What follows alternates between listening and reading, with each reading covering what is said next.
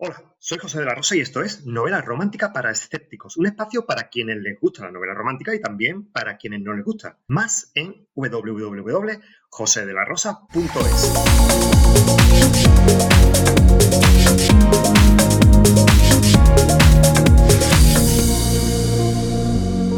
Esto lo sabéis, seguro. A la novela romántica se la conoce como novela rosa. Un consejo, jamás le digáis a un aficionado o aficionada a la novela romántica que es aficionado a la novela rosa. ¿Por qué? Bueno, vamos a debatir un poco sobre eso. ¿Por qué se le llama novela rosa? Hay varias teorías. Quizá en contraposición a la novela negro, sabéis que el negro es el, contrario psicológico al color rosa, quizás porque es una novela escrita y leída básicamente por mujeres y el rosa se identifica tradicionalmente con el género femenino, y también dicen que la novela rosa es simplemente un subgénero de la novela romántica. Sería lo que también conocemos como novela, novela blanca o novela blanda. ¿De acuerdo?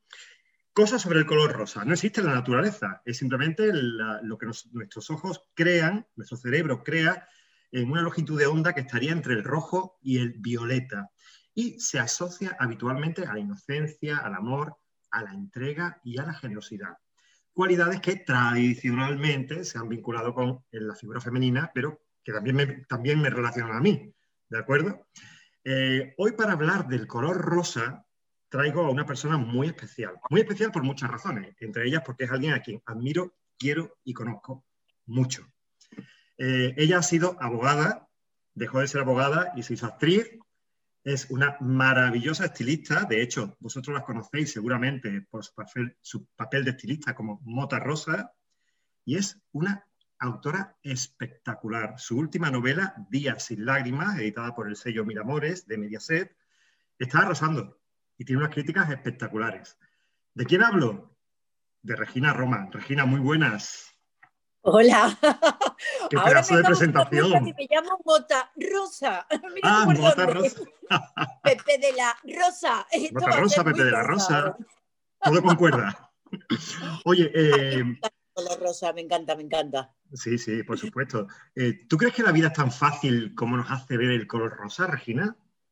Ay, la vida, la vida es multicolor. La vida es un gran arcoíris, Pepe, eh, con muchos colores que el arco iris no incluye, porque tenemos muchos grises, tenemos muchos negros, tenemos muchos días azul noche, pero eh, evidentemente hay que ir buscando dentro de cada color, por oscuro que parezca, esa parte de brillo que tiene, esa parte de, de aliciente que tiene, porque hasta el negro, que tradicionalmente se asocia a la tristeza y se asocia al luto, tiene unas connotaciones positivas que hay que resaltar. Y eso yo como asesora de imagen, la verdad es que el negro es uno de mis colores favoritos.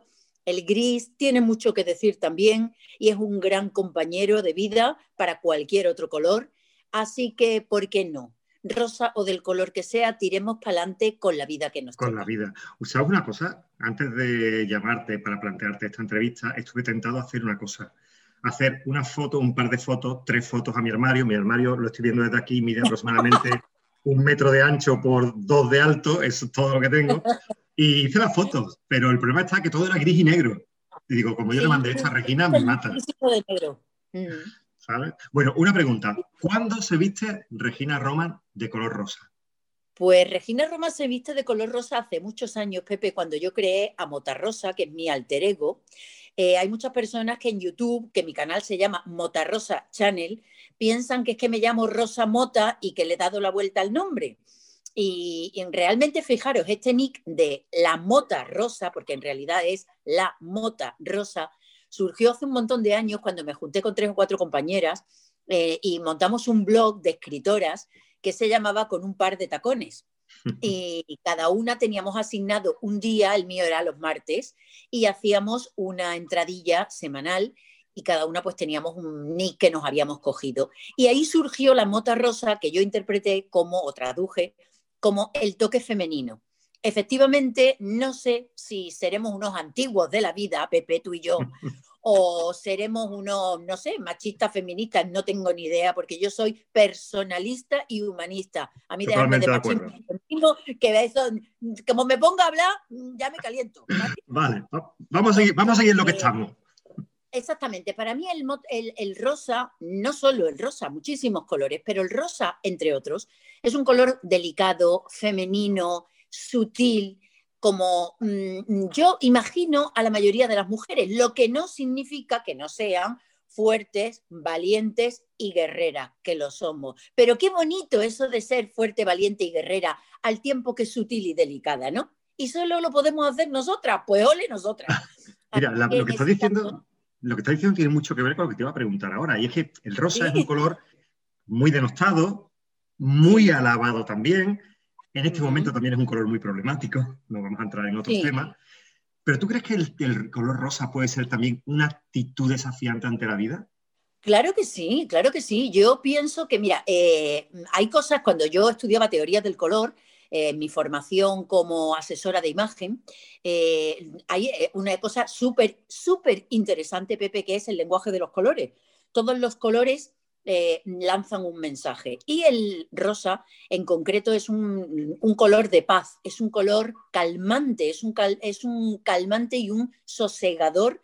Es como tomarse una tila. Básicamente, hay una pared rosa. Tú estás muy nervioso y te ves una pared rosa, a ver, no un rosa fucsia, ¿verdad? De esto así como sin un rosa pastel, un rosa cuarzo, un pues rosa esta pared, esta pared la había pintado yo de rosa. Esta. Yo estoy muy nervioso siempre.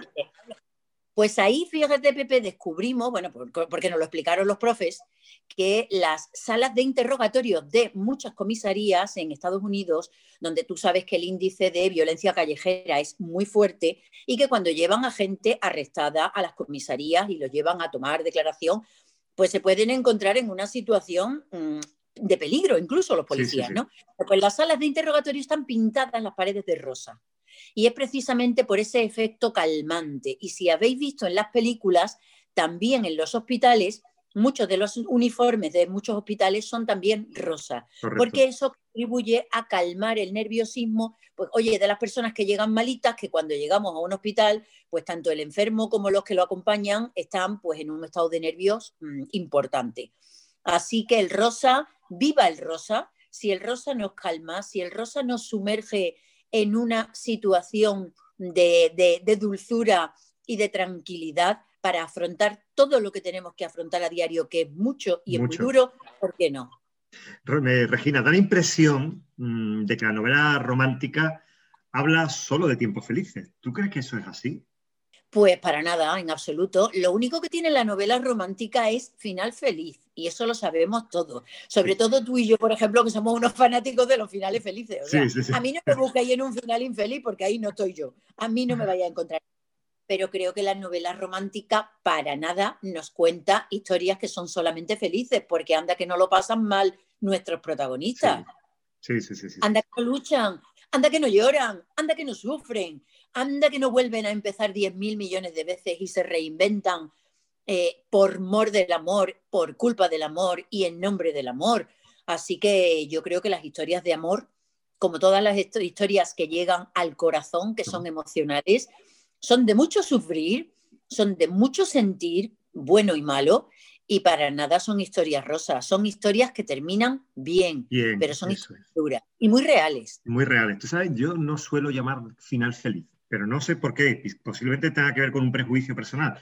Me gusta decir que terminan con un final positivo, porque tengo la impresión de que un final positivo está más relacionado con lo que hacen sentir al lector, más que con lo que le sucede a los personajes, sino con lo que le hacen sentir al lector. Tú terminas una novela romántica y terminas con una sensación agradable. Ahora me voy a salir a la, calle y me voy a tomar una cerveza. Esa sí, sí, sí. Y otra cosa más todavía, que te voy a decir una cosa, y las chicas y chicos que nos estén escuchando que hayan eh, superado una ruptura, eh, los finales de las historias de amor te hacen volver a confiar en que eso puede volver a ocurrirte. Eso es importante. Y eso es importante. Cuando has perdido totalmente la fe, cuando has perdido la confianza en el amor, cuando crees que no te puede volver a pasar, te metes ahí, te zambulles de lleno en las historias de amor.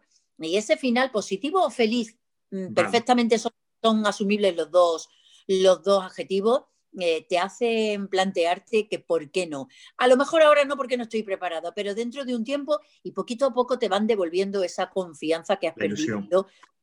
Exactamente, en el amor. ¿Qué tres consejos darías tú a alguien que no lea habitualmente novela romántica porque es novela rosa? Pues primero de todo que los prejuicios en lectura y en el resto de las cosas de la vida son una tontería muy grande y una patucha muy gorda. No valen para ¿Eh? nada. Nada, nada. Y una pérdida de tiempo tremenda. Eso es lo mismo, por ejemplo, que cuando yo le hago una asesoría de imagen a un cliente o a una clienta, porque yo trabajo con mujeres. Mm, ¿Te has vestido alguna vez de azul marino? ¿Has utilizado alguna vez el azul marino como sustitutivo del negro? Las que se quejan de que siempre van de negro. Ay, no, no, no, porque es que a mí el azul marino no me gusta. Bueno, ¿te lo has puesto? No. Pues vamos a probarlo, ¿vale? O dar por sentada determinadas cosas de entrada es perderte un montón de experiencias que te pueden cambiar la vida. Y segundo, ¿quién no ha leído una historia de amor? Por mucho que repudien la novela romántica, si son lectores, yo te apuesto los dedos de una mano a que ya han leído 5, 6, 10, 26 novelas románticas sin darse cuenta porque las historias de amor, los hilos de trama romántica están presentes prácticamente en todos los libros, en todas las historias. no hay historia. No hay historia, trate de lo que trate, Pepe, que no lleve un hilo de trama romántica por algún sitio. Me da igual que sea secundario o terciario, pero de repente te, te, sorprendes a ti mismo queriendo pasar las páginas buscando a ver dónde está esa historia entre esos dos que se aman y están sufriendo y pasándolo tan mal, a ver cómo les va la cosa. Pero a lo mejor estás leyendo. Pienso que a lo mejor estás leyendo una novela de, la Primera Guerra Mundial, ¿sabes qué te Correcto. Es por algo tan simple como que, el amor es, tan intrínseco al ser humano que en una novela aparece gente que come y tiene que aparecer gente que ama, porque son cosas, o gente que duerme o gente que respira. ¿eh? Forma parte de nuestra naturaleza. Regina, mm, ¿qué cosa encontramos? Yo me sé esta respuesta, ¿eh? pero la vas a decir tú. ¿Qué cosas encontramos en las novelas de Regina Román que son diferentes a otras autoras? Eso creo que lo tiene que decir el que lee, porque además me lee a mí, lee a otras personas y creo que puede hacer la comparativa muy bien. Yo cuando me leo a mí misma es como que no me digo nada, ¿verdad? Porque ¿qué me voy a decir yo a mí misma? Eh, yo puedo evaluar el trabajo de los demás. Yo creo que yo siempre tengo los pies en la tierra. Mis novelas, si pecan de algo, pecan de ser muy realistas. Yo por el motivo que sea, Pepe, algunas veces mm, me planteo si, bueno, si lo mío es mm, designio divino, como yo digo, pero cuando yo tenía poca edad, relativamente poca edad, ya había vivido muchísimo, muchísimo. A mí me han pasado muchísimas cosas en la vida y mm, mi vida es como un culebrón continuo que yo no lo busco, ¿vale? Ni soy drama queen para nada, en absoluto. Soy una persona de lo más pacífica, de lo más racional, pero es que me pasan muchísimas cosas y tengo muchísimas vivencias, ¿no? Aparte, me enamoro continuamente y con una facilidad tremenda y yo vivo mis historias de amor, te hablo yo como persona, con muchísima pasión. Cuando disfruto, disfruto a tope, cuando sufro, sufro más que nadie y todo eso yo creo que no tengo más remedio que reflejarlo en mis novelas porque ya te digo, cuando uno va, yo ya he ido, he vuelto seis o siete veces, ¿sabes? Entonces hay veces que mm, el exceso de realismo y la falta de fantasía boba que hay en mis novelas, pues eh, si caen en manos a lo mejor de una persona pues que es muy jovencita o que por H o por B puede tener mucha edad, pero no ha vivido porque la vida eh, su vida ha sido por el motivo que sea un poco monótona, eh, le, puede, le puede, escúchame, le puede mm, sonar a fantasía. Eh, pero yo te aseguro que mis novelas son muy reales y siempre tiro de todas mis vivencias y, bueno, y de vivencias que he tenido por mor de mi trabajo, acceso a ellas y que hay mucha más realidad que ficción en prácticamente todas. Así que quizás, quizás, no sé, por decirte algo, a lo mejor ese sería... Yo, tengo, mis dos razones son que tus novelas son adictivas y diferentes. Y yo leo a Regina Roma porque son muy adictivas y son muy diferentes. Entonces siempre es un aliciente de decir, bueno, ¿qué me contará ahora? Y quiero que me cuentes ahora Días sin lágrimas, tu última novela. He leído críticas para quitarse el sombrero. Necesitamos saberlo todo sobre Días sin lágrimas. Yo espero, de verdad te lo digo, algún día y viendo cómo le está gustando a la gente, de verdad, em, ojalá, ojalá la veamos hecha serie. Yo creo que no daría para una serie demasiado larga, una serie, pues... Una temporada. De, 8 o 10 capítulos, exactamente, una temporada de esas que son intensas, que la gozas y que dices, me he quedado con ganas de más, ¿vale? Que yo siempre digo que más vale que me echen de más que que me echen de menos y lo mismo digo de mis trabajos. Días sin lágrimas es algo que yo tenía pendiente de hacía un montón de tiempo, porque siempre que íbamos a, los eventos literarios y tal, eh, había una pregunta que se repetía, que era cuándo eh, iba a hacer una histórica. Porque yo siempre me he movido, y tú lo sabes, entre comedia romántica y thriller romántico, romántico erótico. Y realmente soy una gran admiradora de la novela histórica y de la serie de televisión histórica y de la película histórica. Yo, yo a mí me sacas de la, del, momento histórico en el que estamos viviendo y yo ya me tienes ganada, me, vuelvo loca. Mm, aunque me lleves a los años 40, ya con los años 40 ya estoy loca. Suficiente, suficiente. es verdad, de verdad te lo digo, no sé, me gusta mucho mm, pasar a otros momentos históricos. Y era algo que yo tenía ahí pendiente. Pero es verdad que me merece todo el respeto del mundo la novela histórica, que creo que hay que ser riguroso, que eso lleva una tarea de documentación que yo mm, soy una persona poco paciente, para que te vea engañar, tendré otras virtudes, pero paciente como que no. Soy muy nerviosa, muy hiperactiva y aparte no tengo tiempo material porque llevo muchísimas cosas, muchísimas actividades para adelante. Soy Instagramer, soy youtuber, soy asesora de imagen, Mm, eh, soy escritora, mm. es decir, que la vida, soy madre, soy ama de casa, soy pareja de alguien, y entonces, eh, bueno, pues llega un momento en que el día tiene las horas que tiene, y era algo que mm, se me iba quedando ahí en el tintero por falta de tiempo. Eh, llega un momento en tu vida en que todo se detiene, en que todo se para por motivos personales y quizá fue mi entretenimiento empezar a escarbar en, una, en un momento de, la vida de Madrid de 1918, básicamente porque yo cuando me levantaba en Madrid y abría la ventana de mi, habitación, veía enfrente eh, la calle del Barquillo número 8, que era una casa, eh, bueno, pues no te voy a decir que fuera una super mega mansión tipo palacete, pero era una mansión de estas antiguas de la época y yo siempre, como soy, bueno, nos pasa a todos los escritores, ¿no? Que cuando vemos un edificio antiguo siempre empezamos a pensar quién viviría allí. Yo, yo veía a los personajes entrando y saliendo del, del, portón grande, yo veía a los personajes asomados a la, a la azotea, a la balaustrada de piedra de la azotea, y ahí empezó a tomar forma una historia que, bueno, como amante del thriller que soy, no podía dejar de tener un misterio. En realidad aquí hay varios misterios que se encadenan y es muy, se, se convierte en algo muy adictivo la lectura de esta novela porque cuando ya empiezas a tener claro cómo se resuelve el primer misterio, surge el segundo, que a continuación enlaza con el tercero y con un giro de la historia que te deja un poco mm, sorprendido. ¿no? He aprovechado también para exponer algunas teorías que mm, están relacionadas con la historia antigua de la Iglesia y que, bueno, em, Mm, porque no quiero hacer spoilers. No, no hagas spoilers, no hagas spoilers, que está acaba de salir. Exacto. Bajo ningún concepto voy a haceros spoilers y menos en serio, ¿no? De la novela.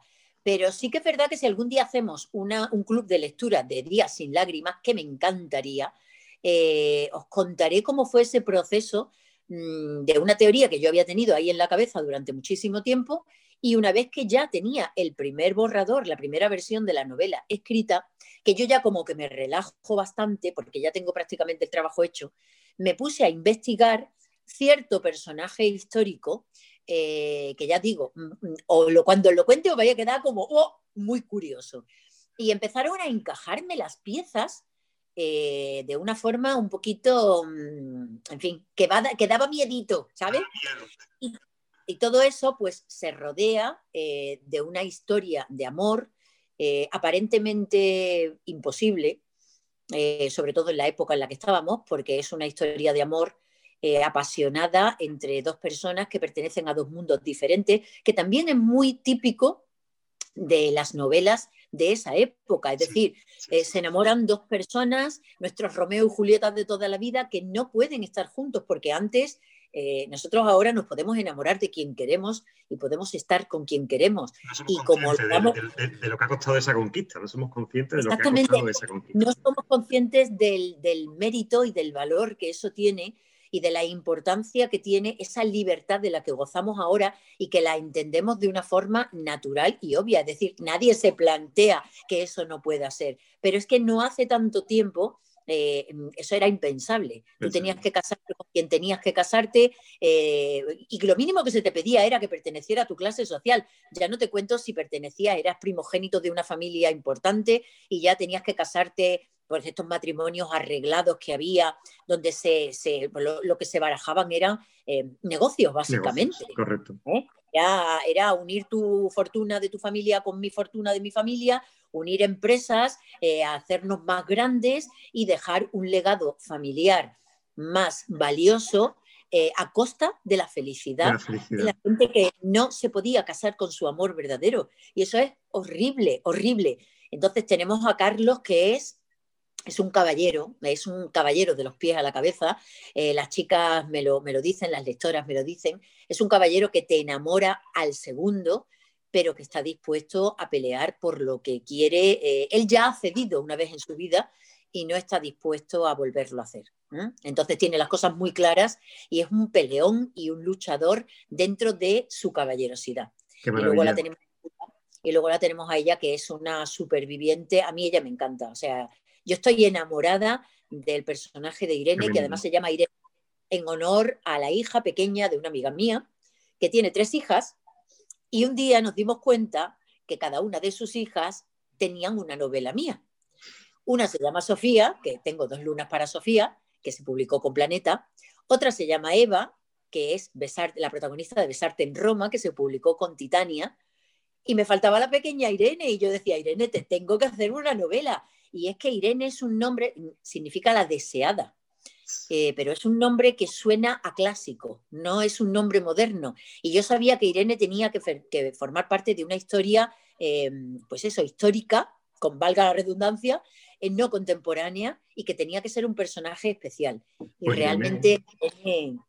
Irene de yo creo que porque pasa, Pepe, un poco eh, de estas novelas que nosotras, las que las lectoras, solemos enamorarnos inmediatamente del protagonista masculino, ¿no? Que para eso es el héroe, el que genera esas fantasías nuestras de, de hombre ideal. Pero yo creo que Días sin lágrimas es una novela en la que tú sin querer te enamoras de los dos protagonistas de la pareja y no sabes a cuál de los dos eh, prefieres, porque son cada uno en su estilo, son muy distintos, eh, son, son apasionantes, de verdad. Carle, y Carle el diente de Días sin lágrimas. Y te iba a decir que Irene, Irene ha entrado de lujo, porque vamos, te hemos visto en spots publicitarios en, en 4, en Telecinco, eh, vamos, en, en un programa también en Canal en y en los 4. intermedios, sálvame, que a mí me iba a dar un jamacuco. Y en los intermedios del Sálvame tu novela, Días sin lágrimas en un spot. Alucinante. Sí. Bueno, recomiéndanos una novela a todos nuestros oyentes, mm, una novela romántica que nos emocione, porque yo, Regina Román, para mí es emoción. Yo soy muy llorona, ¿eh? yo me emociono con mucho. ¿Te, te puedo decir dos, Pepe? Mm, Venga, Dos, dos, venga, dos. Vale, pues, dos, bueno.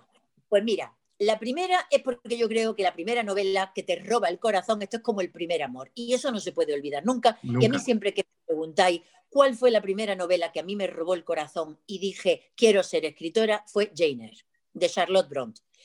Eh, a mí esa novela, y la leí muy niña, siendo muy niña, y entonces yo me quedé un poco con la historia de cuando Jane Eyre está en el orfanato, porque Claro, era la duro. edad con la que identificaba. Pero cuando conoce al señor Rochester y empieza toda esa historia de amor eh, apasionado, pero tan duro y tan Tan duro. Ah, Dios mío, Dios mío, yo me quedé, me quedé absolutamente mm, fascinada por esa oscuridad que tenía ese amor, pero a pesar de toda esa oscuridad, cómo brillaba ese amor de ella por él, de él por ella. Mira, me pareció, de verdad, de- ¡ih! se me ponen los pelos de punta todavía cuando- lo recuerdo. Así que sí, Jane Eyre, Jane a Eyre, mí, la primera. sí, fue la primera, eh, fue mi primer amor. Eh, muchos no considerarán siquiera que es una novela romántica, y lo es, y lo es. Sí. Señores que no queréis leer romántica, ¿Habéis leído Jane Eyre? y está, ¿Y la segunda? obra de arte, te lo digo de verdad. Es, Maravillosa. y es básicamente una novela romántica. Y luego otra novela que consiguió enamorarme, sorprenderme y fascinarme fue Los tres nombres del lobo de nuestra Oh. compañera Penieva. Porque, mm, no sé, Lola sabe, mm, sabe saltar por, por, por, por la, por los hechos históricos de una forma eh, fascinante. A mí, de verdad, esa, esa novela en concreto, he leído muchas cosas de ella, Sí. pero esa novela en concreto eh, la tengo dentro de, vamos, para ponerte al lado de Jane Eyre, ya te digo. Eh, Yo conocí a. Lola, yo conocí a Lola a partir de los tres nombres del lobo. Bueno, vamos a terminar. mm, Yo navego por las redes sociales y me gusta coger opiniones anónimas de gente mm, y te traigo dos opiniones a ver, para que tú simplemente me des un par de frases a ver qué te parecen, ¿vale? Voy con la primera. Venga. En la novela romántica todo es fácil. Uy, no, ya lo hemos dicho antes, que de fácil nada, al contrario, mientras más complicado, más nos gusta. Qué complicado lo hacemos todo, ¿verdad? No. Si es fácil, no hay novela, chicas. No, no. Fácil no. Bueno, vamos con la segunda, que la segunda te va a gustar más. La segunda Venga. dice, vestirse de negro es lo más elegante. Sí, sí, sí, Sí, ¿verdad? sí. Sí, por Yo eso jamás es te voy a elegante dejar siempre, porque siempre voy de negro. Eres, eres muy Steve Jobs. Sí. Sí.